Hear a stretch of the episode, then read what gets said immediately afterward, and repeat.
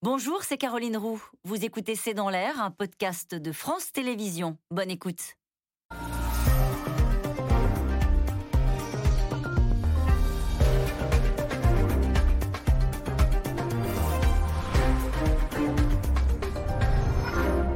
Bonsoir à toutes et à tous. Nous attendons vos questions au SMS, Internet et réseaux sociaux pour alimenter notre discussion. Il n'a pas fait dans le détail, il n'a pas fait du en même temps. Hier soir, Emmanuel Macron a opté pour la manière forte. Pas le choix, dit ce matin le ministre de la Santé. Les contaminations doublent tous les cinq jours. Obligation vaccinale pour les soignants sous peine de sanctions. Passe sanitaire généralisé dès le début août, appliqué dès la semaine prochaine, notamment euh, dans les cinémas, dans les théâtres. Les Français ont entendu le message et sont plus d'un million et demi à avoir bloqué un rendez-vous depuis hier soir. Mais déjà, Certaines professions s'inquiètent de la mise en œuvre de ces mesures dans des délais euh, très courts. C'est le cas des bars, des restaurateurs, des centres commerciaux qui ont rendez-vous d'ailleurs cet après-midi euh, à Bercy. Une méthode ciblée par une partie de la classe politique qui dénonce des mesures liberticides, mais aux yeux du président, l'urgence est sanitaire et elle l'emporte, y compris d'ailleurs sur ses ambitions de réforme. Macron, la pression maximale, c'est le titre de cette émission. Avec nous pour en parler ce soir, Yves Tréhard.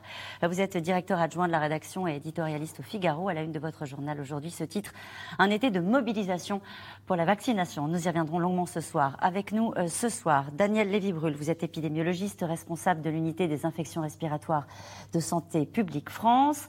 Euh, Fanny Guinochet, vous êtes journaliste spécialiste des questions économiques et sociales, éditorialiste à la radio France Info. Enfin, Aurélie Herbemont, vous êtes chef adjointe du service politique d'Europe 1. Bonsoir à tous les quatre. Bonsoir. Merci d'être avec nous en direct. Explosion du nombre de rendez-vous sur les plateformes de, prise de rendez-vous euh, en ligne comme euh, Doctolib, Daniel Evebrul, en fait, il fallait ça. 1,7 million. Oui, en tout cas, l'objectif est atteint, hein, puisque... Ça a marché. Ça a marché, et c'est une très bonne nouvelle dans le contexte actuel, hein, puisqu'on est quand même très préoccupé, non pas de la situation euh, d'aujourd'hui, aujourd'hui elle est sous contrôle, mhm. mais les prédictions qu'on peut faire à partir de, ce qu'on appelle le, fameux R, qui est maintenant à 1,5, il était encore à 0,5 à la mi-juin. 1,5, ça veut dire que chaque 5-6 jours, il y a 50% de cas en plus. Même si on part de très bas, ça va très vite. Ah oui, parce qu'on n'est plus, on, plus tout à fait très bas, dans certaines régions en particulier. Et puis, le variant Delta, pour l'instant, il n'a pas encore pris toute la place. Il va continuer à progresser. Pour l'instant, il représente environ 60% des cas. Lorsqu'il sera à 100%, si on en croit les calculs qui ont été faits, le R pourrait aller jusqu'à 2 Mm. Ça veut dire que tous les 5-6 jours, on doublera le nombre de cas. Et ça, bien entendu, ce n'est pas soutenable. Même si effectivement, ça ne se traduira pas par un doublement des hospitalisations grâce à la couverture vaccinale élevée chez les personnes les plus à risque, euh, au bout du compte, ça finira par euh, faire une vague euh, peut-être comparable à celle qu'on a connue, avec des hospitalisations qui finiront par mettre en place. C'est important ce que vous dites, Daniel Lévy-Brul, parce que c'est vrai que depuis hier soir, on entend pas mal de, responsables politiques, on va y revenir au fil de l'émission, hein, et par exemple aussi de restaurateurs, etc., qui disent mais c'est un peu la manière forte, on ne nous laisse pas le temps de nous adapter. Vous, vous nous dites, en fait, on ne laisse pas le temps parce qu'on ne l'a pas. Écoutez, pour une fois, je pense que, enfin, je ne devrais pas dire pour une fois, en tout cas cette fois-ci, euh, je pense que la décision a été prise au bon moment, en amont, et qu'on n'est pas dans une course contre la montre comme euh, on a pu parfois le, penser. Aujourd'hui, on a anticipé ce qui est inexorable au vu de ce qu'on sait aujourd'hui du virus Delta. Alors, je ne sais pas si vous pouvez répondre à cette question, mais je vais quand même tenter. Combien faudrait-il de vacciner d'ici à la mi-août pour éviter la quatrième vague? Est-ce qu'on le sait, ça? Quel est le chiffre qu'il faut atteindre pour qu'on s'en sorte mieux que prévu c'est difficile de répondre par un chiffre parce que tout va dépendre de qui est vacciné par rapport à qui est infecté. Et donc, euh, selon les tranches d'âge dans lesquelles vont se faire euh, la plupart des transmissions, qui ne sont pas les mêmes que celles dans lesquelles euh, se font les cas graves, c'est difficile. Ce qu'on voudrait déjà, c'est améliorer la couverture vaccinale des populations les plus à risque, celles qui peuvent finir à l'hôpital, voire en service de réanimation on a encore 20% de sujets de 70 ans et plus qui ne sont pas vaccinés. On a également, chez des sujets plus jeunes, mais qui ont des forts facteurs de risque, par exemple les personnes qui présentent une obésité, une couverture vaccinale de l'ordre de 50%. C'est plutôt dans ces, dans ces groupes de population à risque d'être hospitalisés s'ils sont contaminés qu'il faut monter la Ça veut dire qu'il n'y a pas un objectif qu'on se partagerait euh, entre épidémiologistes ou au sein du gouvernement en disant si on arrive ah, je sais pas, moi, 60% de vaccination à la mi-août, euh, on aura encaissé cette quatrième vague qui a déjà commencé Alors, si on sait qu'en moyenne, avec les caractéristiques du variant Delta, les modèles disent qu'il faudrait, dans l'ensemble de la population, environ 80-85%, voire un peu plus de couverture vaccinale pour pouvoir contrôler euh, ce virus. Oui, techniquement, c'est compliqué d'arriver à la mi-août à 80% de À la mi-août, c'est compliqué, mais peut-être un petit peu plus tard. Mm. Euh, la manière forte, euh, Aurélie Herbemont, euh, on, vient d'entendre qu'en réalité, Emmanuel Macron, il n'avait pas le choix, il fallait un électrochoc et c'est ce qu'il a choisi. C'est important juste de s'arrêter sur le fait que c'était pas ce qu'il avait dit, Emmanuel Macron. il est un peu revenu sur, sur sa méthode concernant la vaccination. Effectivement, pendant des mois, on nous avait dit, le président en tête, les ministres, qu'il n'y aurait pas de vaccination obligatoire. Non, non, non, surtout pas. On nous avait dit que le pass sanitaire, il ne serait pas utile pour les activités du quotidien, dirons-nous, c'est-à-dire aller au café, au restaurant. C'est vrai qu'on avait un pass sanitaire jusqu'ici qui était très très restrictif comparé à d'autres pays. C'était en gros les événements de, plus de 1000 personnes. Euh, et si vous n'allez pas dans des festivals tous les jours, vous étiez moins, vous aviez moins l'obligation d'avoir ce pass sanitaire. Donc pendant des mois, on avait eu ça, pas d'obligation. Vous inquiétez pas, on est sur la conviction. On voit bien qu'on est arrivé à un moment où la conviction ne suffisait plus. Donc il a fallu employer la manière forte et dire un peu aux Français, euh, la procrastination, c'est fini. Maintenant, vous allez vous faire vacciner parce qu'on voit que potentiellement la vague va arriver. Et puis, ce qui a, ce qui a pesé dans la décision du chef de l'État, qui, qui, peut apparaître comme brutal, parce que le 21 juillet, le 1er août, c'est dans 10 jours, c'est la semaine prochaine pour les gens qui vont partir en vacances, notamment avec les ados, qui eux ne peuvent pas encore être vaccinés. C'est très très compliqué. Euh, il y a sans doute eu un vent de panique hier soir dans pas mal de, foyers en France, d'où le, le rush sur les sites de vaccination. Mais en fait, Emmanuel Macron se retrouvait un petit peu au pied du mur, en quelque sorte, agir vite et fort pour inciter les gens à aller se faire vacciner parce que effectivement, il va y avoir de, la réticence. Mais le vrai problème, c'est qu'imaginons que dans quelques semaines, quelques mois, la situation devienne compliquée d'un point de vue sanitaire. Eh bien, qu'est-ce qui se passe? Si vous dites aux gens qui ont joué le jeu de la vaccination qu'on doit les reconfiner, mm. scénario ultime, pire du pire, à ce moment-là, c'est ces gens qui ont fait l'effort collectif qui ne l'accepteront plus. Mm. Euh, cette phrase d'Emmanuel Macron, euh, il le disait, hein, le pass sanitaire ne sera jamais un droit d'accès qui différencie les Français. On a le droit de changer d'avis euh, quand il y a une urgence sanitaire. Je le disais tout à l'heure, Yves Tréhard, on reproche souvent à Emmanuel Macron de ne pas trancher. Là, il n'a pas fait du en même temps. Là, il n'a pas fait du en même temps. Il a tranché et je ne dirais pas qu'il ait changé d'avis. Parce que lui, il a un objectif, il est politique.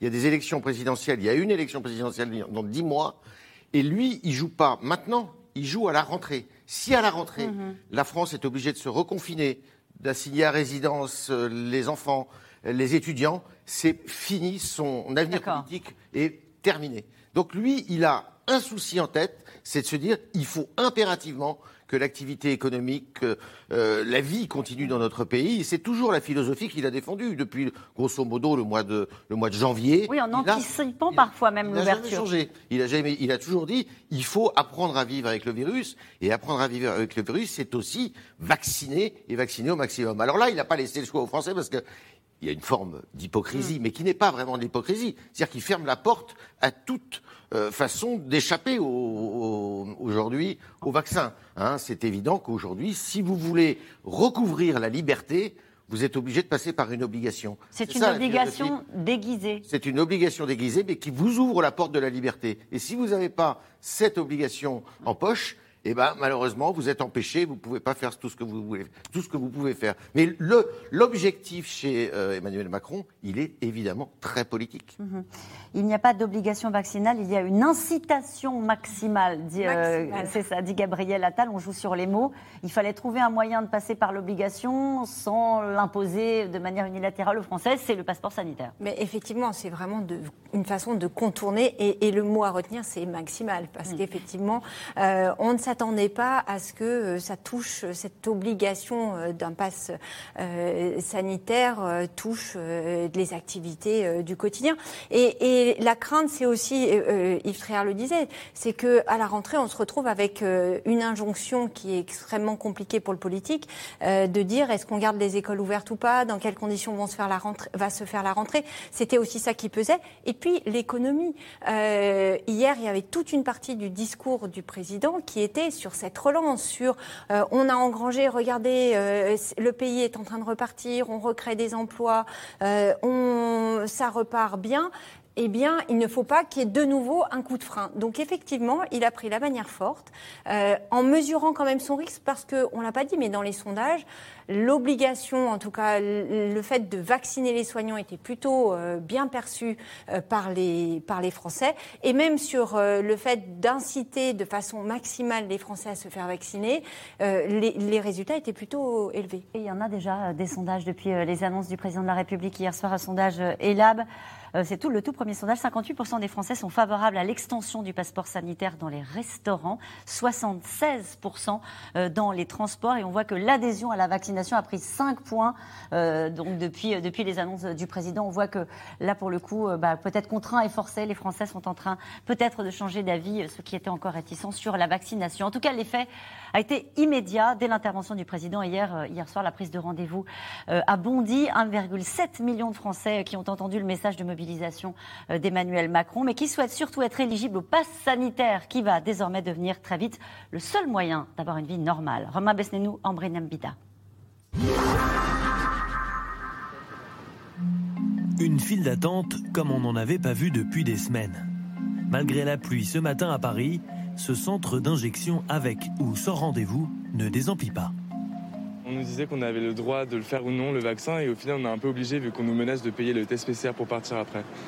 Donc euh, bon. Mais je le fais, hein, je suis obligé, donc euh, je le fais. Nous sommes forcés, hein, voilà, c'est ça. Hein. Sinon, euh, sinon, je ne serais jamais, jamais venu. Ça m'agace parce qu'on n'est pas en dictature. J'ai pas dit que la France était une dictature, bien sûr, parce que.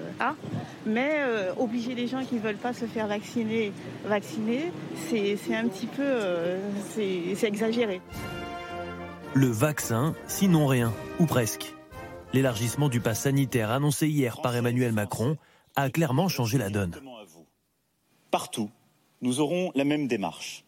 Reconnaître le civisme et faire porter les restrictions sur les non-vaccinés plutôt que sur tous. Dès le 21 juillet, le pass sanitaire sera étendu au lieu de loisirs et de culture. Concrètement, pour tous nos compatriotes de plus de 12 ans, il faudra, pour accéder à un spectacle, un parc d'attractions, un concert ou un festival, avoir été vacciné ou présenter un test négatif récent.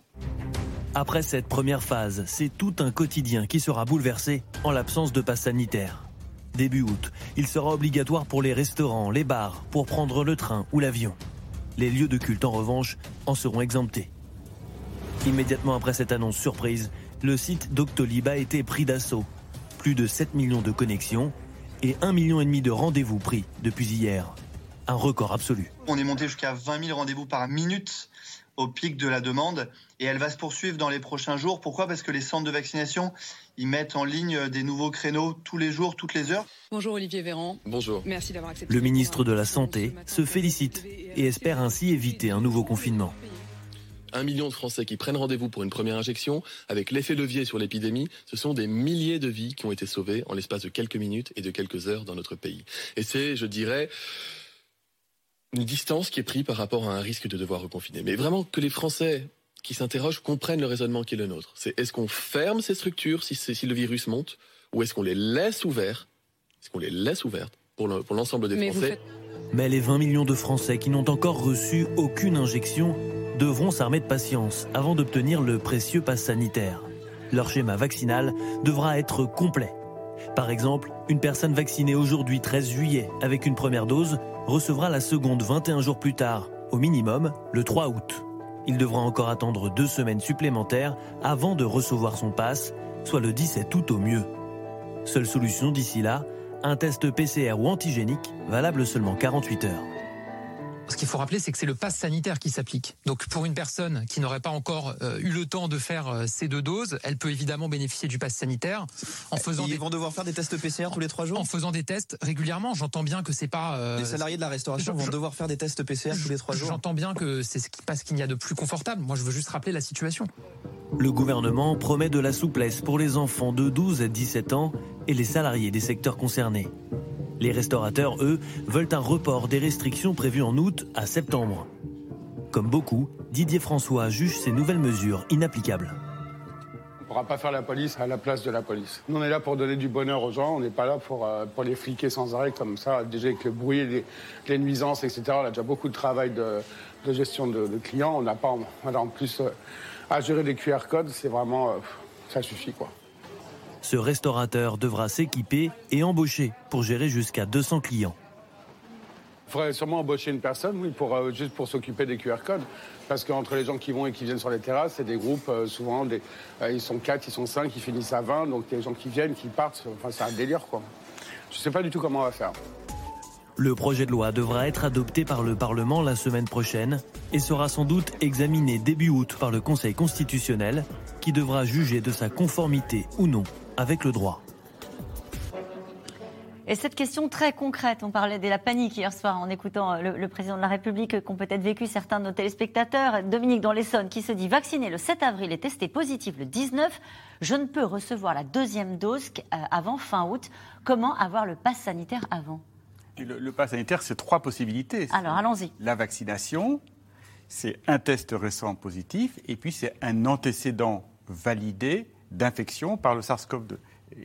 Donc il ne faut pas avoir deux doses plus 15 jours pour avoir son pass sanitaire, il suffit de faire un test. Qui a, qui a un test positif, donc qui a fait la Covid, elle va pouvoir bénéficier du pass sanitaire. Il y a beaucoup de questions très concrètes euh, euh, là-dessus. Donc vous avez répondu à l'une d'entre elles. Je pense qu'on en aura d'autres euh, au fil de l'émission. On entendait Fanny Guinochet, des restaurateurs qui disent mais comment on va pouvoir mettre en place ces systèmes-là aussi vite, c'est-à-dire début août? On rappelle que dans les cinémas, les théâtres, c'est encore plus tôt. Oui, ils ont été pris de court. Hein. Euh, visiblement, euh, ils n'avaient pas été euh, préparés sur cette éventualité. Ils sont reçus, vous le disiez tout à l'heure, en ce moment même à, Bercy.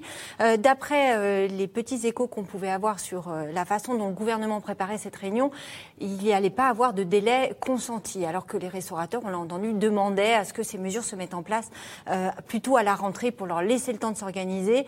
moi, ce que l'on m'a dit cet après-midi, c'est grosso modo au moment où il a fallu, après les, vous vous souvenez, après les attaques terroristes. On demandait par exemple aux gens d'ouvrir leurs sacs. Eh bien écoutez, euh, les, restaurateurs, dans les centres commerciaux, ça s'est fait, on s'est organisé.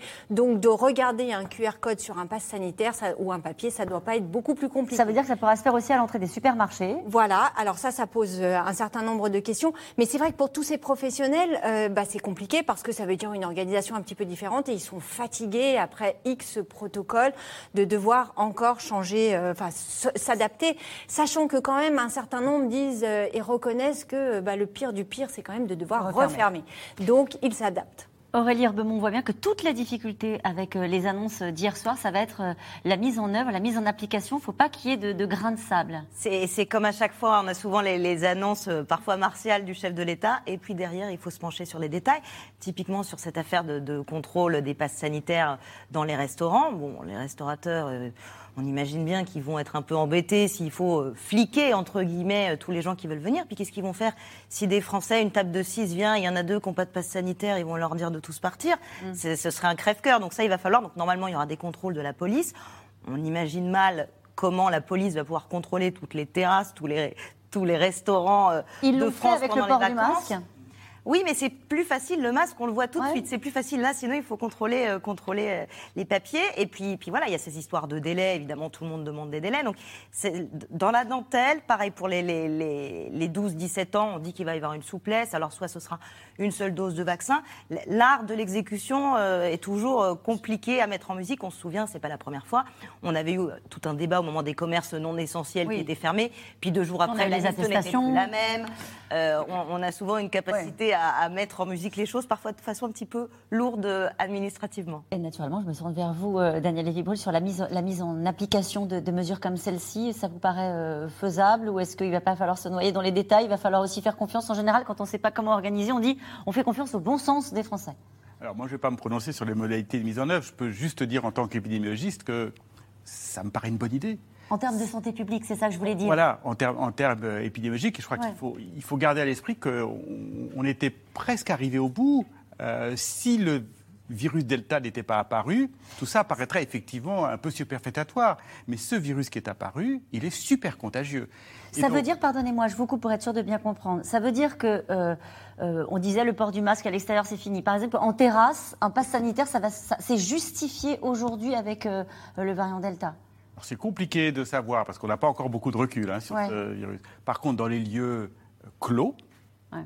supermarchés, restaurants, où, il y a des concentrations de personnes, euh, là, vu la contagiosité de ce virus, je trouve que c'est une très bonne chose de faire en sorte que ceux qui y rentrent eh bien, soient des gens qui ne soient pas susceptibles d'y rentrer avec le virus. Mhm. Euh, Yves Tréhard, sur, euh, sur ce pass sanitaire et sur la capacité à le mettre en œuvre dans les délais hein, qui ont été euh, fixés par le président de la République avec cette idée. C'est important de le dire, ce que disait à l'instant Fanny Guinochet. Ils ne sont pas en mode on va reporter la mise en application. Il y a vraiment l'idée de tenir face à cette urgence qui est d'abord une urgence sanitaire. Ils ne peuvent pas parce que c'est vrai que tout est. vous savez, le Premier ministre a dit quand il est arrivé à Matignon, dans son discours de politique générale, le problème en France, c'est que l'intendance suit de moins en moins. Si l'intendance ne suit pas sur ce sujet-là, ça va être effectivement très grave. On a eu l'expérience du tester, isolé, euh, tracé, testé, isolé, et, euh, et, on a vu que ça marchait pas. Ça n'a jamais marché en France. Ça n'a pas beaucoup marché à l'étranger non plus. Mais enfin, chez nous, ça a particulièrement pas marché du tout. Beaucoup de mesures comme ça qui ont été mises en œuvre ont été, se sont, ont été encalminées, je dirais, dans notre monstre bureaucratique euh, français. Donc là, il faut impérativement, s'il veut gagner son pari, parce que là c'est un pari qu'il fait, s'il veut gagner son pari, il faut que, à la rentrée, tout soit en ordre. C'est-à-dire que, euh, rendez-vous compte que quand il va y avoir la rentrée des classes, début septembre, il a, qu'est-ce qu'il a dit? Les enfants vont devoir se faire vacciner. Il faut que la vaccination en milieu scolaire soit prête, donc adaptée. Il faut que euh, les restaurants, que d'ici au 1er août, on sache quels sont les endroits, euh, enfin les lieux à l'intérieur des zones euh, de restauration où on peut pénétrer obligatoirement avec un, un, pass sanitaire. Par exemple, en terrasse, je ne crois pas qu'ils vont imposer le pass sanitaire. Ils vont probablement pas imposer le pass sanitaire dans des établissements qui font 20 couverts. Mais là où il y a euh, 500, 1000 couverts, ils vont sans doute, vous voyez, mm. tout est là-dedans. Et je discutais avec des députés euh, qui me disaient qu'ils allaient, ça va être un véritable casse-tête pour eux. Parce que techniquement, c'est en place. Je veux dire, par exemple, on parle des transports. Là, les gens sont en train de préparer bah euh, leur, leur, voyage et de partir en, vacances pour ceux qui le peuvent. Tout ça. Est-ce que techniquement, c'est prêt? Non, tout ça n'est pas prêt. Donc il va falloir, euh, par exemple, les, les, bus, les trains, tout ça n'est pas complètement prêt. Et puis il va falloir voir ce qui est réalisable et juridiquement tolérable aussi. Parce que Mais parce que vous allez avoir évidemment, comme d'habitude, des recours en justice de gens qui vont dire des professionnels ou des, des, des, des gens extrêmement tatillons mhm. qui vont euh, saisir la justice en disant mais vous êtes en train de violer la Constitution, vous êtes en train euh, euh, de euh, renier sur nos libertés publiques, puisqu'on est un peuple quand même qui est assez euh, de ce point de vue, euh, assez à cheval là-dessus. Donc vous allez avoir des, députés qui vont avoir à, à, à analyser la loi, la loi qui va permettre ce que le président de la République a dit hier soir. Euh, cette loi va nous donner les balises. Hmm. Euh, et, je sais que les députés s'arrachent les cheveux. Déjà. et oui, parce qu'ils se disent bah, il faut que notre texte y tienne la route. Parce que, par exemple, pour les salariés, la vaccination n'est pas obligatoire, mais pour un salarié, euh, le, secrétaire d'État au transport disait naturellement un contrôleur du, de la SNCF devra être vacciné. Donc là, pour le coup, il y a une obligation de vaccination. Oui, mais vous n'avez aucun moyen. Alors, la SNCF, c'est un établissement un peu particulier, euh, public quelque part, mais vous n'avez, dans le droit privé, aucun moyen d'obliger un salarié à se faire vacciner, sauf quelques professions euh, comme les pompiers, les soignants, etc. Mais sinon, un, un employé, un patron n'a pas à. Un serveur dans un restaurant? ben, Un patron n'a pas à savoir l'état sanitaire de son salarié. C'est très compliqué. Là, ça, fait vraiment partie de, de, liberté, de droits fondamentaux. Donc là aussi, il va y avoir des, des, des flottements, des zones grises parce que Bon, on pense que euh, tout va bien dans les entreprises, mais un salarié qui n'a pas du tout envie de dire s'il est euh, vacciné ou pas. Il a le droit de ne pas le dire. Il a le droit de ne pas le dire. Et le patron, s'il euh, si il veut ne, ne, pas prendre de risque, n'a pas le droit de le renvoyer. Euh, c'est pas une faute hein, de ne pas être vacciné. Surtout que les tests vont devenir payants à la rentrée. À la rentrée. Et si quelqu'un qui refuse de se faire vacciner, il ne peut pas faire un test tous les 48 heures ou toutes les 72 heures, vous voyez. Et, et, ça va être très compliqué. C'est vrai que le diable va se nicher dans les détails, mais on voit bien, effectivement, il faudra que ce soit abordé juridiquement le, mieux possible. Mais typiquement, on parlait des, personnels de restauration. De fait, la vaccination est un peu obligatoire, sans le dire pour eux, puisque pour rentrer dans un restaurant en tant que client, il faut un pass sanitaire. Sauf que bon, éventuellement, les Français peuvent avoir un petit délai et reporter euh, un petit peu leur, sortie au restaurant. Ceux qui travaillent dans les restaurants, a priori, il faut qu'ils soient là au moment où le, le pass sanitaire C'est vrai que ça se joue à la marge, mais on voit bien qu'alors que l'idée a l'air euh, simple, efficace, rapide, la manière forte, la pression maximale, qu'en réalité, à mettre en place, c'est pas évident. C'est pas du tout, pas du tout évident. Et c'est vrai que les députés vont avoir un gros travail d'essayer que ça soit le moins attaquable. Parce que, alors, certes, il y a la, le régime transitoire de sortie de l'état d'urgence sanitaire va être prolongé jusqu'au 31 décembre, ce qui permet quand même d'avoir certaines latitudes en termes de, pouvoir, mais euh, vous aurez sans doute évidemment des recours, bien sûr. à chaque fois qu'on avait eu des fermetures, par exemple, euh, il y avait eu des recours. On se souvient d'ailleurs que les restaurateurs, à un moment, avaient, avaient saisi des juridictions administratives pour dire il faut nous rouvrir. Ils n'avaient pas obtenu gain de cause. Par contre, les cultes, il y avait eu, euh, l'exécutif avait dû adapter pour rouvrir euh, les, cultes. Donc euh, ça, va être très très compliqué, mais voilà. Je, vois avec Daniel Evryboul qui vous écoute attentivement, c'est-à-dire que quand on est du côté des épidémiologistes, on se dit on n'a pas le temps de faire des recours, on n'a pas le temps parce que ce variant Delta galope. C'est ça hein, ce que vous étiez en train de vous dire. Je, lis dans, dans, vos yeux, Daniel. Et je me disais aussi que l'impératif de santé publique me paraît, au niveau du Conseil d'État, et je peux me référer par exemple à ce qui a été fait pour l'obligation vaccinale pour les nourrissons, euh, être un argument qui permettra que ces lois passent. Est-ce qu'on va manquer de doses? Non, pour l'instant, on est loin de manquer de doses. Hein. Pour l'instant. On a des millions de doses en stock. Est-ce que vous êtes d'accord pour dire qu'à partir du moment où on contraint, même si, encore une fois, on a bien compris ce système d'incitation maximale les Français à se faire vacciner, il faut qu'on euh, on puisse prendre des rendez-vous maintenant rapidement. Est-ce qu'il va, il va falloir augmenter euh, les centres de vaccination, changer encore une fois de braquet sur la vaccination, à votre avis? Je ne sais pas, je ne connais pas la réalité de chaque centre. Il y a, en tout cas, jusqu'à récemment, les centres étaient plutôt en demande d'avoir des gens à vacciner que le contraire. On a donc beaucoup de vaccins en stock, des commandes importantes qui arrivent, donc pas de difficulté euh, de ce côté. Est-ce qu'il y a des, centres qui vont être débordés? Je ne sais pas, ça va dépendre comment les, gens se répartissent. Mais je crois que là, il n'y aura, pas de difficulté. Sincèrement, euh, l'offre aujourd'hui, elle est là. Il n'y a, plus qu'à. Le gouvernement, ça va consister à changer un peu, euh, finalement, la, la technique. C'est-à-dire qu'à présent, jusqu'à présent, les Français allaient vers la vaccination. Et là, ce que le gouvernement veut faire, et notamment le ministre de la Santé, il veut que la vaccination aille aux Français. C'est-à-dire que vous allez avoir des centres de vaccination euh, qui vont être ouverts dans les zones, dans les stations balnéaires, dans les zones de vacances, Ça commence dans déjà les campings, euh, euh, là où les Français sont pendant l'été, pour justement essayer d'accélérer la, la, musique et faire en sorte aussi de rendre plus agile euh, la, vaccination dans notre pays, parce que si vous prenez par exemple une première dose alors que vous êtes sur votre lieu d'habitation, il faut que vous puissiez prendre votre deuxième dose, s'il y a une deuxième dose, euh, sur votre euh, lieu de vacances. Donc tout ça va être. Tout ça est possible désormais. Hein. C'est possible de le faire. Fanny Guinochet, Laurent Berger avait demandé que la vaccination, ce qu'il avait demandé au président lorsqu'il l'a vu, que la vaccination puisse se faire sur le temps de travail. Ça n'a pas été évoqué hier par le président de la République. Ça peut être organisé aussi par les entreprises. Oui, et d'ailleurs, c'était euh, Laurent Berger de la CFDT et Geoffroy Roux Bézieux du MEDEF, hein, qui, ensemble, ce qui est quand même assez rare, s'étaient mobilisés pour demander à ce qu'il euh, y ait un certain nombre de salariés qui puissent prendre du temps sur leur temps de travail pour aller se faire vacciner par la médecine du travail. Il y a des doses, hein, je parle sous votre contrôle, mais effectivement, chez les médecins du travail. Donc, normalement, ça au moins dans les grandes entreprises, ou bien alors dans les, vous savez, les plus petites entreprises, elles sont gérées par des centres mutualisés euh, de médecine du travail. Normalement, il y a des doses. Aurélie Herbemont, vous vouliez dire avant Normalement, oui, il y a des doses. Et effectivement, ce que vous disiez tout à l'heure, c'était qu'on manquait surtout de, gens à vacciner. Moi, des, mères me racontaient ces jours-ci qu'ils avaient dû euh, laisser les centres ouverts de vaccination seulement à mi-temps, faute de clients. Ils ont des vaccins, mais il n'y avait plus personne qui venait se faire vacciner.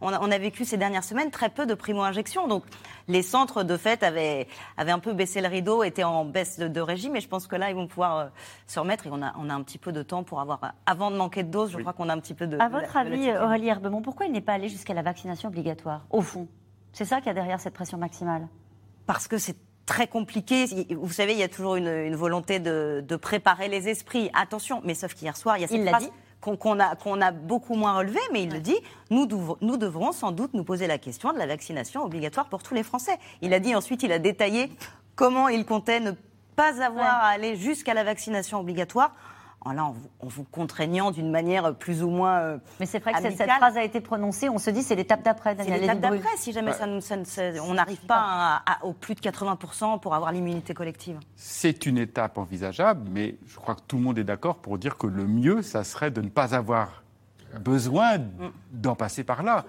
Et, Alors on va laisser. Et, je pense que euh, si l'élan qu'on a vu depuis hier soir euh, se poursuit, peut-être qu'on va gagner la bataille euh, simplement sans passer par l'obligation. Sans passer par l'obligation. Par une forte incitation. une forte incitation qui est effectivement lié à, des besoins euh, de, pouvoir profiter de certaines, de, certaines activités, mais, mais, au fond, ça n'est qu'une incitation. Mais vous voyez, euh, on, montre souvent euh, en exemple les Allemands. Angela Merkel, elle a dit je, je, je ne prendrai pas cette voie empruntée par, par la France. Ce que je voulais vous dire, c'est que hier soir, c'est le discours le plus, enfin, le plus sévère, je dirais, dans l'obligation vaccinale qui a été prononcé en Europe.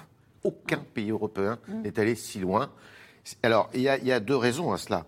La première, c'est qu'on est dans une période électorale intense pour ce qui nous concerne. Euh, on va entrer dedans. La deuxième raison, c'est que le président de la République va prendre la présidence de l'Union européenne dans, euh, dans six mois, mhm. puisque ça sera le 1er janvier. Et il a conscience, il l'a dit hier d'ailleurs, parce qu'il a eu une petite, euh, un petit écart, je ne sais pas si vous avez vu, de politique internationale, en disant si on ne vaccine pas partout dans le monde, et il a raison, je pense, enfin je parle sous le contrôle, euh, bah, ça sert à rien parce que euh, évidemment on est dans un monde ouvert, tout le monde circule, euh, euh, voyage, et, et, et, donc il a conscience qu'il faut impérativement qu'il montre la voie là-dessus. Et il veut en faire, en, en, tirer les marrons du feu, évidemment sur le plan international pour son image et sa stature. C'est d'être celui qui aide et Dieu sait si c'est important en France, qui aide notamment les pays maghrébins qui souffrent énormément actuellement Tunisie, et il a même cité le cas de la Tunisie qui est vraiment dramatique. Et, donc il a euh, cette, euh, il veut prendre le leadership de ça. Alors il y, a, sans doute de la, volonté politique et des arrière-pensées euh, visées à visée électorale pour la prochaine présidentielle, mais il y a surtout une réalité épidémiologique ah sur la nécessité de vacciner les pays du Maghreb. On sait qu'il y a beaucoup d'échanges entre ah, la France, l'Europe et les pays du Maghreb. Je parle encore une fois bah, sur votre contrôle et il a dit qu'il fallait continuer à donner des doses justement à ces pays-là. Parce que même si on atteignait une couverture vaccinale très élevée dans notre pays, tant qu'il y a des virus qui circulent ailleurs, il y a le risque d'émergence de nouveaux mutants. Et parmi ces mutants, il y en aura certainement un jour qui sera résistant à la vaccination. Mhm. Euh, juste, on a parlé très vite des écoles, mais il n'y a rien qui est prévu en termes d'annonces euh, avant, pendant cette période de vacances sur l'organisation des campagnes de vaccination dans les écoles ou pour les enseignants, pour qu'ils soient vaccinés à la rentrée. Pour l'instant, euh, non, mais après, ça peut encore bouger. Jean-Michel Blanquer ne va sans doute pas passer un été très, très serein avec cette rentrée, cette nouvelle rentrée compliquée à préparer. Et deuxième question, c'était assez light, pardonnez-moi l'expression, sur les frontières. Euh, c'est pourquoi? Parce qu'il faut se mettre d'accord et qu'on a du mal parce que ça, ça, se fait au niveau européen, ça. On peut pas. Euh, sur les contrôles aux frontières, c'est vrai que depuis le début, c'est pareil, ça fait partie des dispositifs qu'on a eu du mal à mettre en œuvre. Ça s'est quand même pas mal renforcé, là. Hein. C'est-à-dire que vous ne pouvez pas accéder à un pays sans montrer votre passe votre passe justement sanitaire et tout ça. Et, d'ailleurs, ça s'est bien amélioré par rapport au cafouillage du début.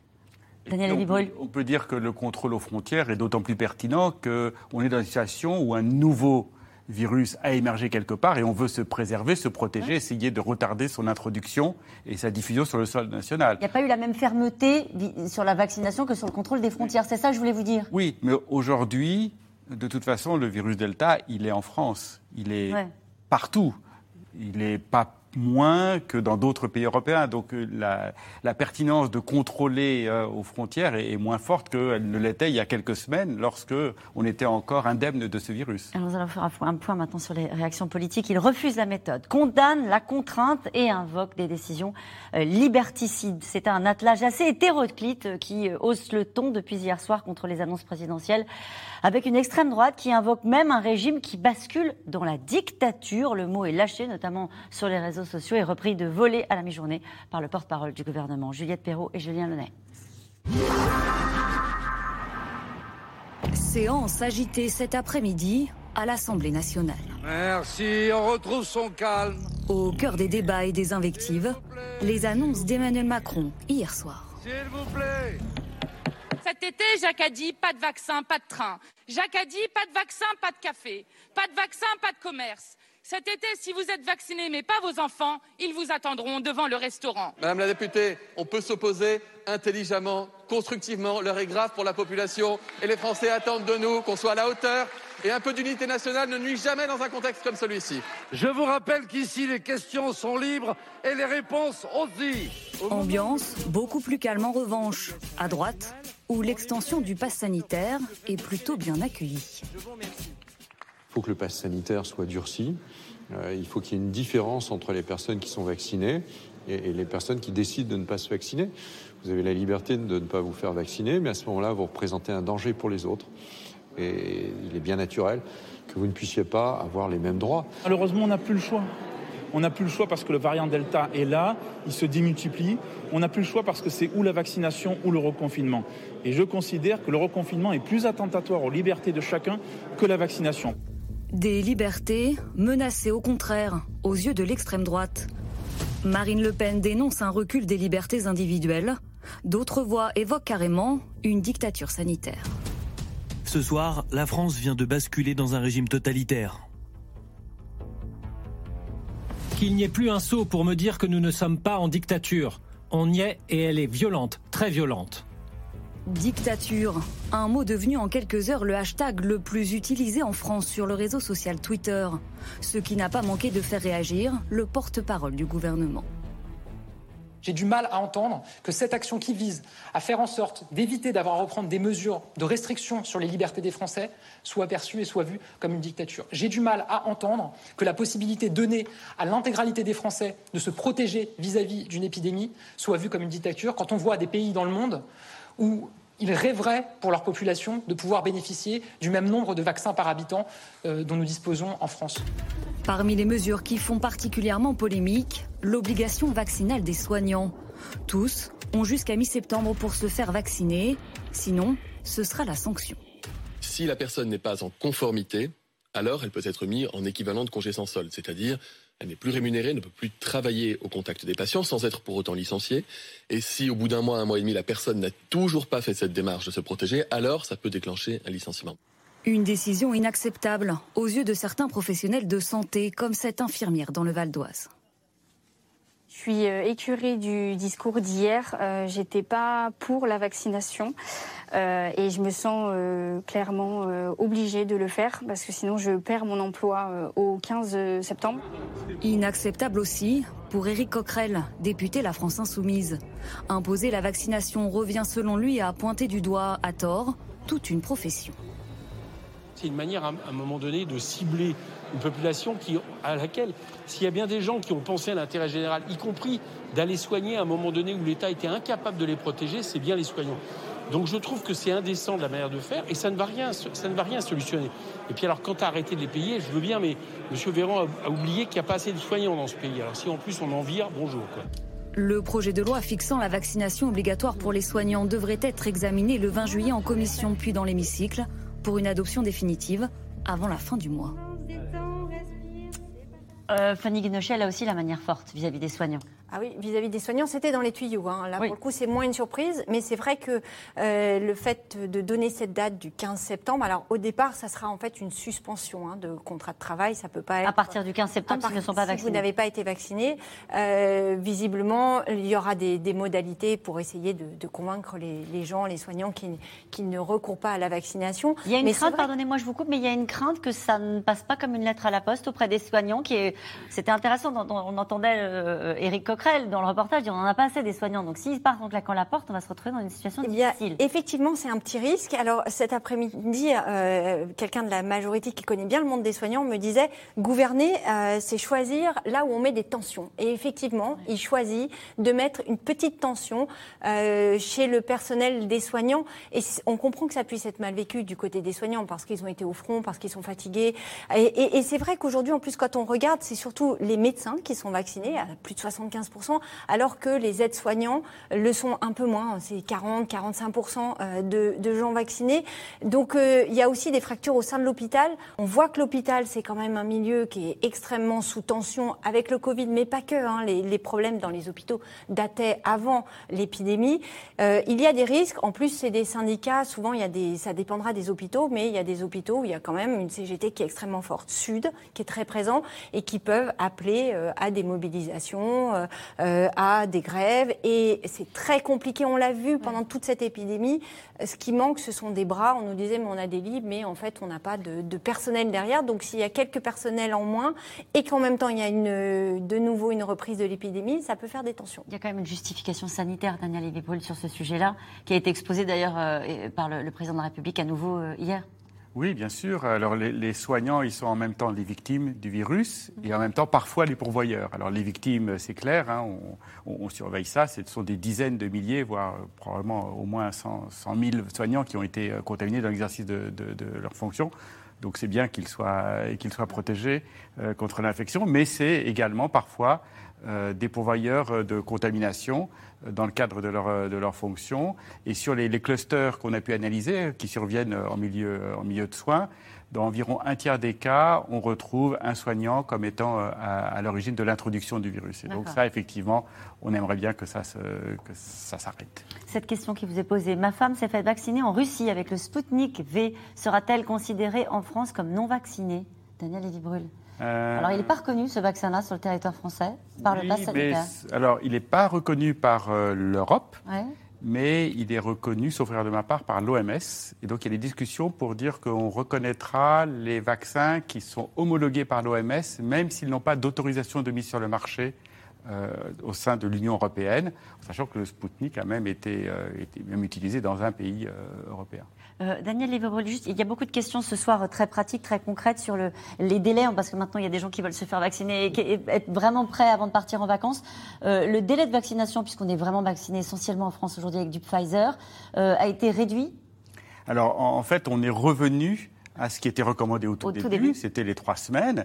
On a étendu le délai pour pouvoir faire bénéficier le plus de gens possible de la première dose, dans la situation dans laquelle nous étions d'une pénurie de doses. Aujourd'hui, on n'a plus du tout ce problème. Et du fait qu'on a pas mal de données maintenant qui montrent que la protection, même avec du vaccin Pfizer ou Moderna, après une dose, n'est pas optimale contre le variant Delta, euh, il est recommandé de ne pas attendre au-delà de ces trois semaines. On peut, mais plus tôt on le fait en respectant ce délai minimum, euh, plus vite on sera protégé avec deux doses qui assurent la vraie protection contre le Delta.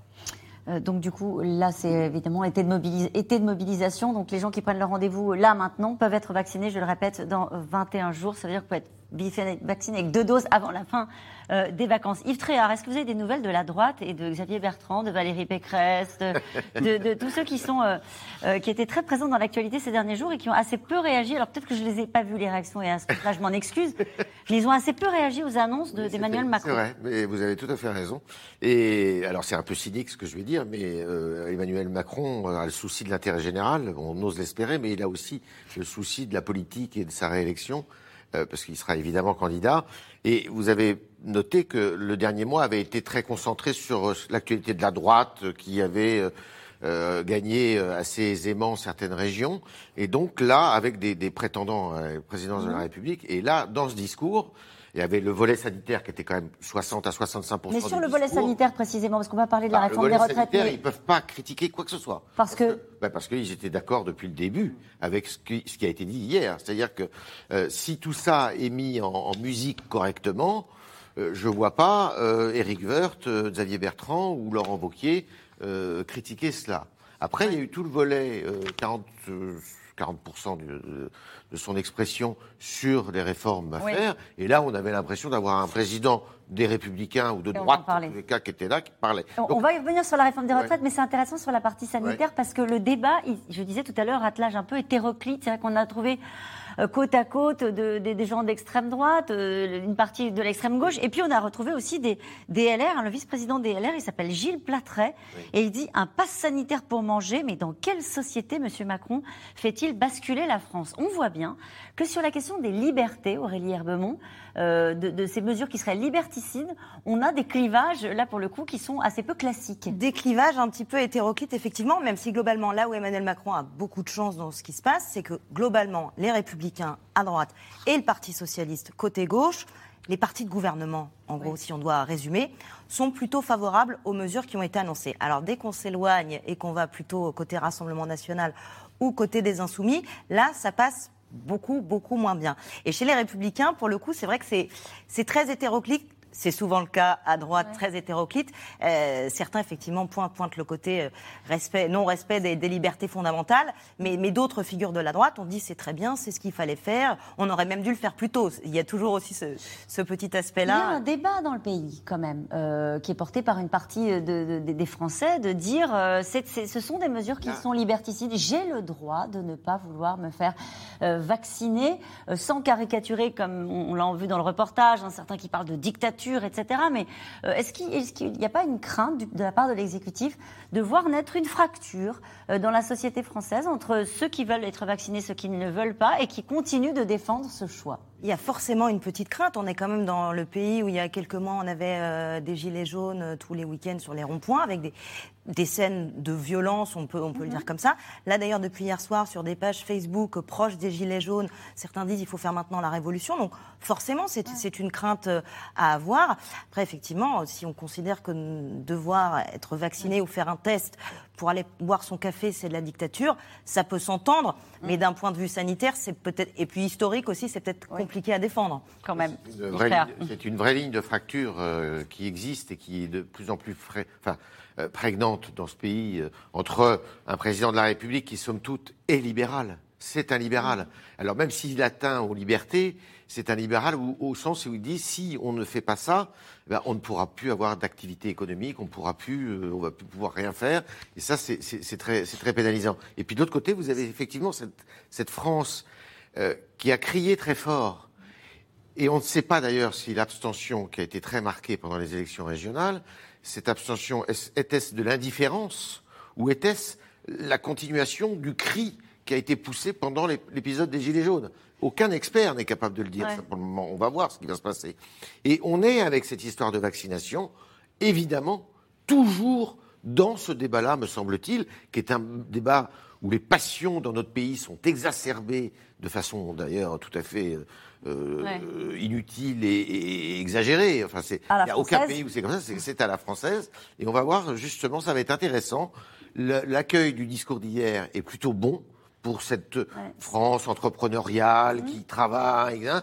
Mais est-ce qu'elle est bonne La carte de la vaccination, la carte de la vaccination que vous avez peut-être vu passer, euh, Yves Tréhard, recoupe celle de la pauvreté, de la fracture numérique et de l'accès aux services publics. C'est euh, Julien Bayou qui, rappelle ça aujourd'hui dans le, journal euh, Le Monde. Et c'est vrai qu'il il y a aussi peut-être une, fracture, peut-être pour l'instant qui ne s'entend pas, qui est en train de se creuser avec cette et, et ce qui va être compliqué, c'est qu'aujourd'hui, comme il est quand même en campagne, c'est aussi le côté autoritaire qui peut ressortir. Certains auront aimé hier, vous l'avez dit, qu'il ne soit pas dans le en même temps, que ce soit un président qui décide, qui choisisse, qui joue le chef.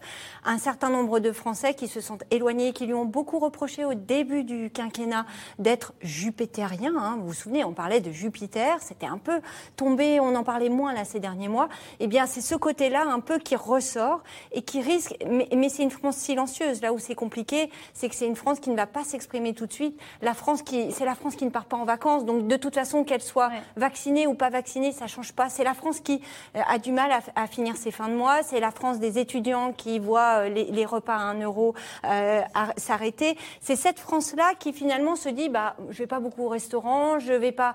bah, finalement, je me sens pas concernée par le me sens pas concernée. C'est cela qu'il va falloir aller chercher aussi. avec, on l'a vu, hein, il y a des initiatives dans les régions, dans les départements, de voilà, d'aller dans, dans, ces dans ces zones-là pour aller convaincre de la nécessité de se faire vacciner. Tout à fait. Si je peux permettre juste par rapport à, la discussion euh, précédente sur euh, le fait de savoir si l'État peut s'ériger le droit de, contraindre à la vaccination, il y a une dimension qui est scientifique, mais qui me paraît importante à rappeler, qui est celle de l'efficacité des vaccins pour éviter la transmission du virus. C'est-à-dire que, au-delà du caractère protecteur du vaccin pour celui qui le reçoit et qui fait qu'il ne va pas tomber malade, Hmm. Auquel cas, on peut considérer que chacun peut choisir s'il veut ou non être malade.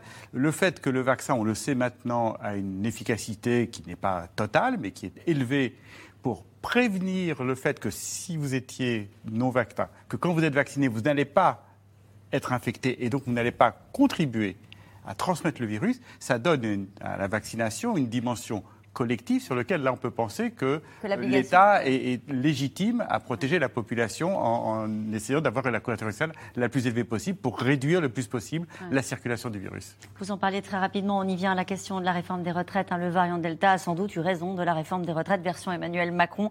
Euh, hier soir, le chef de l'État a conditionné la reprise de ce chantier à la situation sanitaire et à une reprise économique solide. Il est donc désormais urgent d'attendre pour un président euh, qui avait été élu sur la promesse de transformer le pays. Juliette Vallon et Éric Chevalier.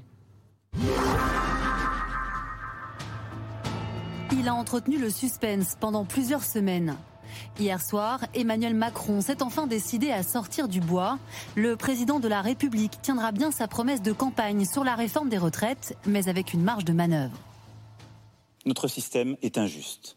Avec 42 régimes différents, il entretient des inégalités majeures et il faudra aller vers plus de simplicité pour plus de justice. Alors, si je demande au gouvernement de Jean Castex de travailler avec les partenaires sociaux sur ce sujet dès la rentrée, je ne lancerai pas cette réforme tant que l'épidémie ne sera pas sous contrôle et la reprise bien assurée. La réforme des retraites, suspendue donc à l'évolution de l'épidémie de Covid. Un calendrier flou qui rassure les syndicats une réforme qui est clairement hier euh, renvoyée après les présidentielles. Et c'est une, position de sagesse. Il n'y a aucune voie de passage.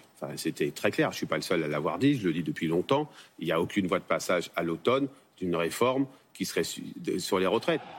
Le leader de la CGT, lui, se dit favorable à la tenue d'un référendum pour trancher l'épineux débat sur les retraites, tout comme François Bayrou, le haut commissaire au plan réputé proche d'Emmanuel Macron.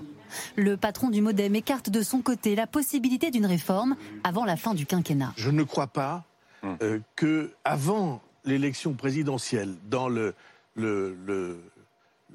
la fournaise d'une campagne présidentielle, je ne crois pas qu'on puisse conduire sereinement hum. une réforme à son terme. Et vous pensez qu'il va vous écouter sur ce coup, euh, le président de la République? Je pense qu'il m'écoute plus souvent que vous ne croyez. Emmanuel Macron tendra-t-il l'oreille À neuf mois de la présidentielle, le chef de l'État souhaite visiblement dicter son tempo politique et réaffirmer son credo, la valeur travail. La réforme de l'assurance chômage sera pleinement mise en œuvre dès le 1er octobre, autour d'une volonté simple. En France, on doit toujours bien mieux gagner sa vie en travaillant qu'en restant chez soi, ce qui n'est actuellement pas toujours le cas. La réforme de l'assurance chômage. Autre dossier explosif de cette fin de quinquennat. Elle devrait permettre d'introduire une nouvelle méthode de calcul du salaire journalier de référence avec des allocations dégressives. Problème, les syndicats ont saisi le Conseil d'État qui a mis son veto, une décision visiblement peu appréciée par le ministre de l'économie. La justice administrative, c'est piqué d'économie et, nous a expliqué que finalement, euh, il n'y avait pas de croissance, qu'il y avait une menace sur euh, l'emploi, que la situation économique n'était pas favorable. C'est pas le moment de fragiliser. Oui, je préfère que la justice administrative euh, s'en tient à des appréciations administratives plutôt qu'à des évaluations économiques. À gauche, la volonté d'Emmanuel Macron de mener à bien les réformes des retraites et de l'assurance chômage passe mal cet après-midi à l'Assemblée, notamment auprès des députés de la France insoumise. Vous voulez juste faire des économies en tapant sur les privés d'emploi, en baissant leur indemnisation. La réforme de l'assurance chômage doit être abandonnée. Nous avons prolongé les droits des demandeurs d'emploi pendant huit mois, de tous les demandeurs d'emploi pendant huit mois. Nous avons également protégé tous les travailleurs précaires. Nous les protégeons jusqu'à la fin août. Mais voyez, notre objectif, monsieur le député, c'est de permettre aux demandeurs d'emploi de retrouver du travail. Emmanuel Macron appliquera-t-il sa feuille de route? Une chose est sûre, un peu plus de 15 jours après le mauvais score de la République en marche au régional, le chef de l'État semble lancer un message à l'électorat de droite, quitte à attiser les braises d'une rentrée explosive sur le plan social. Aurélie Herbemont, cette question de Régis en Côte d'Or, fallait-il vraiment que le président Macron mélange tout, la crise sanitaire, les réformes et sa campagne à venir? Le problème, c'est que sans le variant Delta, on n'aurait eu que la deuxième partie du discours. Euh, c'était ça qui était prévu, donc euh, parler de la suite du quinquennat, les dix mois. Il serait sans doute allé plus loin sur, sur les retraites s'il n'y avait pas eu le variant Delta qui était venu euh, tout percuter. Donc le problème, c'est ça, c'est que le variant Delta, c'est s'est réinvité euh, dans cette euh, allocution euh, proche du 14 juillet, qui devait donner les perspectives de la suite, sauf qu'on voit que les perspectives sont encore un petit peu, un petit peu bouchées à cause du Covid.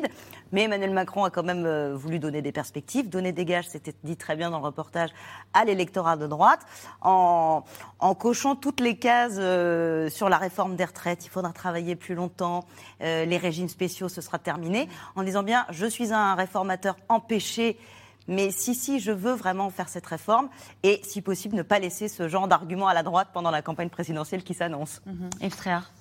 Oui, ce qui est sûr, si vous voulez, c'est que. Euh, il était obligé de faire ça. Il était obligé pour une certaine partie de sa clientèle électorale ou celle qu'il veut capter ou garder. Mmh. Parce que euh, le problème, c'est qu'il avait un, électorat de droite qui, était qui commençait depuis euh, deux mois à le, à le déserter un petit peu. Donc il fallait qu'il le refixe. Euh, néanmoins, il ne faut pas se raconter d'histoire. Il ne sera jugé dans cette présidentielle que sur la gestion du Covid. Il n'y a pas d'histoire de, retraite. On lui reprochera pas de ne pas avoir fait la réforme des retraites. Pas du tout.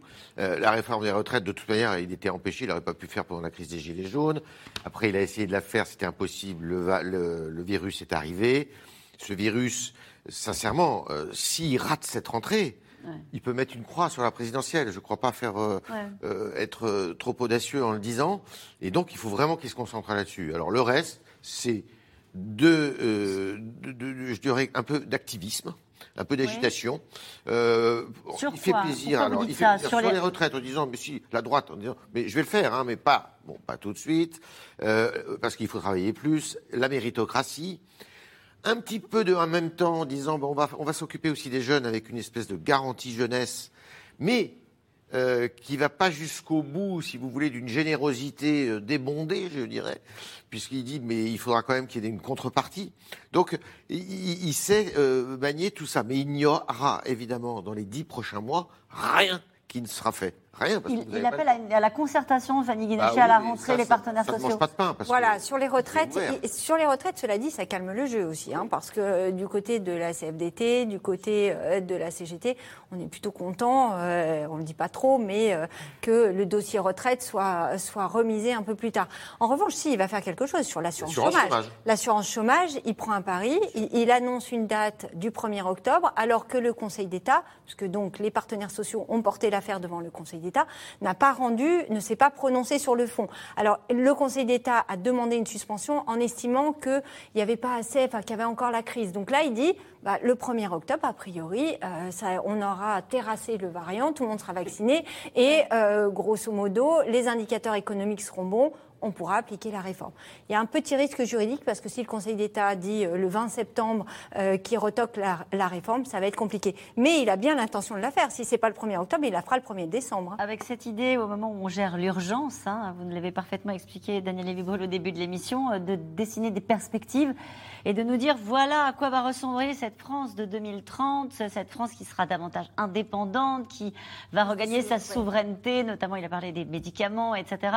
on voit bien là aussi se, dégager euh, des pistes avec un grand plan d'investissement euh, à la rentrée, visiblement, pour euh, favoriser le digital, les sujets environnementaux, etc. Donc là, il essaie de retrouver un peu d'oxygène. Il, veut absolument rentrer dans ces sujets-là et quitter le les sujets contraints de Covid et donner des perspectives pour s'inscrire dans la présidentielle. Ça en tease, et vous l'avez très bien dit tout à l'heure, Yves Tréhard, je me tourne vers vous, c'est le reconfinement. les reconfinements, général, national, on ne veut pas y penser, on aura le temps d'en reparler s'il faut le faire. Mais est-ce qu'il peut y avoir dans l'immédiat, dans cet été de mobilisation, euh, des reconfinements locaux? Oh Oui, je pense que tout est sur la table. Il l'a évoqué bah, Oui, depuis le début. De, cette crise, il y a toujours eu cette possibilité localement de prendre des décisions pour euh, contrôler euh, hmm. un, cluster important, une augmentation d'incidence localisée, et, c'est logique. Hmm. C'est logique. Et nous revenons maintenant à vos questions. In fine, c'est la vaccination obligatoire pour tous, sans le dire. Oui, mais c'est vrai. Ça y ressemble ça y ressemble furieusement, mais euh, c'est fait de façon habile, c'est fait de façon aussi juridique pour justement ne pas euh, se heurter à euh, des interdictions qui pourraient être d'ordre constitutionnel. Donc ça, ça, revient à ça, ça, dit, ça, ça, revient à dire aux gens, si vous ne vous vaccinez pas, bah, votre liberté sera entamée. Je rentre du Royaume-Uni où j'ai été vaccinée. Il m'est impossible de faire valider ma vaccination, donc pas de passe sanitaire. Je pense que c'est un problème qui devrait être réglé, ça. C'est vrai? Bah, Il n'y a pas de raison. Bon. Il y a peut-être des difficultés qui restent, mais euh, pas, pas de raison. Je travaille dans une cantine scolaire et je ne veux pas me faire vacciner, peut-on m'y obliger? Là, ça va être très compliqué. Fanny Guinochet, Là, là ça va être euh, très compliqué.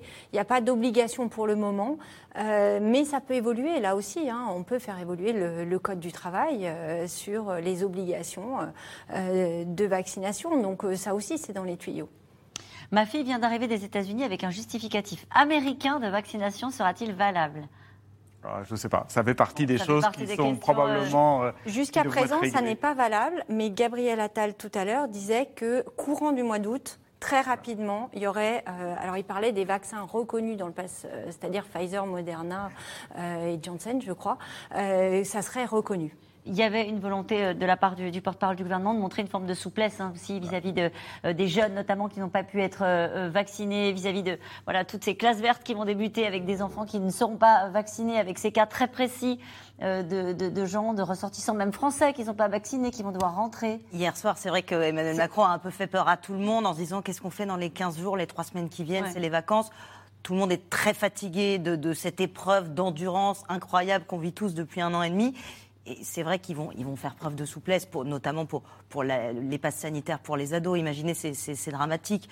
C'est dramatique si, si on les prive et qu'on leur dit bah, tu, tu n'as pas de vaccin, c'est test alors même que la vaccination a été, chez toi. Alors même que la vaccination a été ouverte tardivement. Le 15 hein, juin seulement pour les moins de 18 ans, donc c'est à peine un mois. Français de l'étranger qui sont quand même 3 millions. Faudra-t-il un pass sanitaire pour effectuer ses achats alimentaires dans les centres commerciaux? Alors normalement, oui. Il en a parlé hein, d'ailleurs. Normalement, vous avez un, centre, un pass sanitaire pardon, qui va être euh, exigible à partir du 1er août, si j'ai mhm. bien compris, à l'entrée des centres commerciaux. Donc, euh, alors, ce qui sera intéressant, c'est de savoir aussi qui va euh, contrôler tout cela. Est-ce que ce sont des vigiles Et quelles seront les sanctions? Mm. Parce que pour le moment, on n'a absolument pas parlé des sanctions. J'ai cru comprendre qu'il y avait une, un espace de tolérance jusqu'au 15 euh, septembre mhm. et qu'après le 15 septembre, on allait rentrer dans une phase qui serait une phase euh, où des sanctions seraient peut-être euh, prévues ou prévisibles. Ce que je sais, c'est qu'il y a déjà des sanctions pour des ressortissants français, par exemple, qui viennent de pays à risque, de zones rouges à l'étranger, qui rentrent en France et ceux-là se font contrôler chez eux. Et s'ils ne sont pas chez eux lors du contrôle, je crois qu'ils sont passibles d'une amende de 300 euros. Cette question d'Anaïs dans la manche, cette remarque. Le gouvernement change les règles du jeu en pleine période estivale. Belle galère en perspective, notamment pour les parents. Oui, belle galère, mais on l'a dit tout au long de cette émission, euh, il n'avait pas le temps en fait. Euh, on a été rattrapé par euh, l'épidémie et, effectivement, pour les parents, il va y avoir des tolérances qui sont quand même prévues pour les, enfants de, moins de 12 ans et même ceux qui devront. Moins de 12 ans, ils ne peuvent pas être vaccinés Ils ne peuvent pas être vaccinés. Plus de 12 ans. Et plus de 12 ans, de 12 à 18 ans. Comment faire quand des parents séparés ne sont pas d'accord pour vacciner leur enfant de 13 ans? Marise, en Saône-et-Loire. Ça, c'est un vrai sujet. Il faut l'accord d'un des parents. L'accord d'un des parents. Mais, les deux. Mais effectivement, on a vu euh, là un certain nombre de parents euh, qui ne sont pas d'accord sur d'autres sujets. Euh, là, pour le coup, c'est un vrai, une vraie complication. Est-il exact que la contamination avec ce variant Delta se fait en quelques secondes, Marie, dans l'un? Daniel lévy qui pose cette question. Elle fait référence à cette étude australienne hein, qui montre que parfois en se croisant entre deux portes, en 5 secondes, on peut être contaminé Non, si on ne fait que se croiser euh, sans autre facteur de risque, je ne pense pas. Par contre, on peut en quelques secondes, si on éternue euh, ou si on tousse sur, euh, sur quelqu'un en face de soi, oui, mais c'était vrai. C'était le cas avant C'était le cas avant, exactement. Donc, plus contagieux quand même, de manière très spectaculaire, le variant Delta.